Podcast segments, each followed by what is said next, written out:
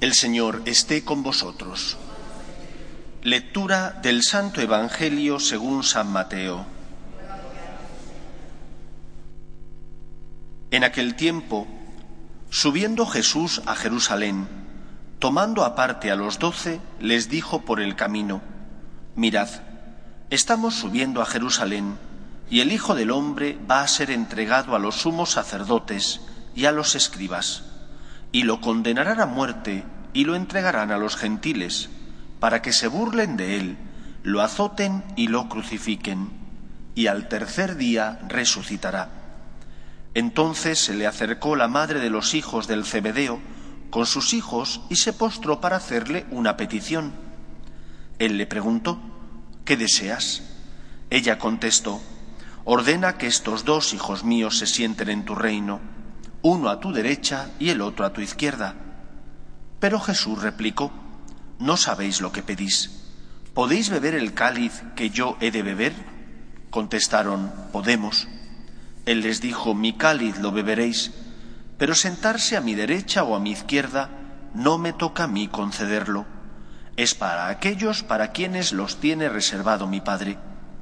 Los otros diez, al oír aquello, se indignaron contra los dos hermanos. Y llamándolos, Jesús les dijo, Sabéis que los jefes de los pueblos los tiranizan y que los grandes los oprimen. No será así entre vosotros. El que quiera ser grande entre vosotros, que sea vuestro servidor, y el que quiera ser primero entre vosotros, que sea vuestro esclavo. Igual que el Hijo del Hombre no ha venido a ser servido, sino a servir y a dar su vida en rescate por muchos. Palabra del Señor.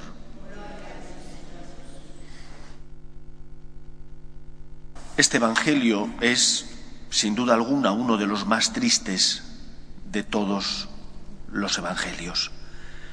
Triste no tanto por lo que a Cristo le espera, Él es consciente de cómo va a entregar su vida, sino triste por la reacción de sus discípulos.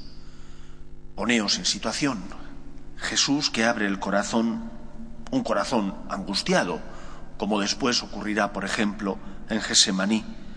Angustiado porque siente como nosotros, es humano, siente el agobio de la cercanía de la muerte, y de una muerte no en paz, sino de una muerte que aunque sirviera para salvarnos de nuestros pecados, era una muerte cruel, sangrienta, después de atravesar todo lo que es la subida al Golgota.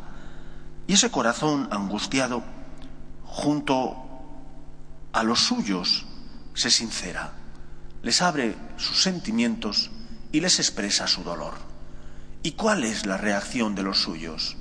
No es la de acompañar al que sufre, no es la de compadecer a Cristo, es la de ver qué puesto les va a tocar a cada uno de ellos. Los hijos de Cebedeo piden estar a la derecha o a la izquierda, pero el resto se enfada con los cebedeos no porque no sientan con el maestro dolor, sino porque ellos también quieren un puesto.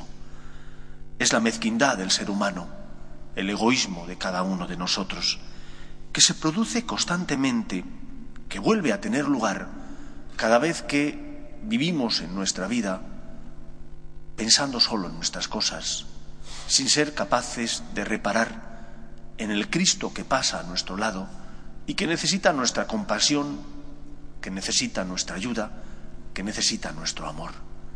¿Cómo se debió sentir Jesús cuando en lugar de encontrar compasión en los suyos, solamente encontró interés?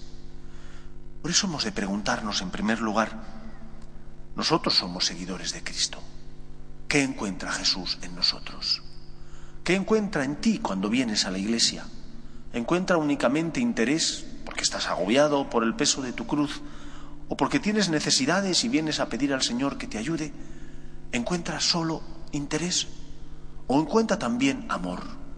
¿Encuentra también ese corazón que le acompaña, que siente con él, que viene aunque no tenga nada que pedirle, que viene simplemente para darle las gracias por tantos momentos por tantos dones como hemos recibido de Él. Preguntémonos en este tiempo de cuaresma, ¿hemos logrado derretir nuestro frío corazón, mirando a Jesús, acercándonos a Él, acompañándole, o pasará una cuaresma más y simplemente estaremos pensando en nuestras cosas, viviendo en nuestro mundo, sin levantar la cabeza y sin darnos cuenta de que Cristo sufre. Cristo sufre porque está solo en el sagrario.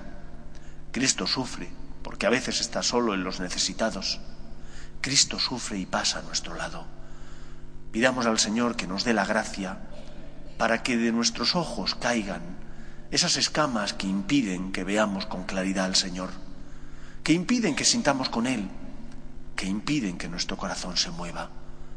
El Señor pasa y el Señor sufre. Y sufre en tantas personas que se cruzan en nuestra vida, pero nosotros no lo vemos porque no ponemos el corazón. Porque muchas veces nuestra fe es una fe basada solo en el interés, pero no en el amor. Solo en pedir para sacar, pero no en hacernos uno con Él, en ser agradecidos y acompañar a Jesús, que por ti subió a la cruz para salvarte.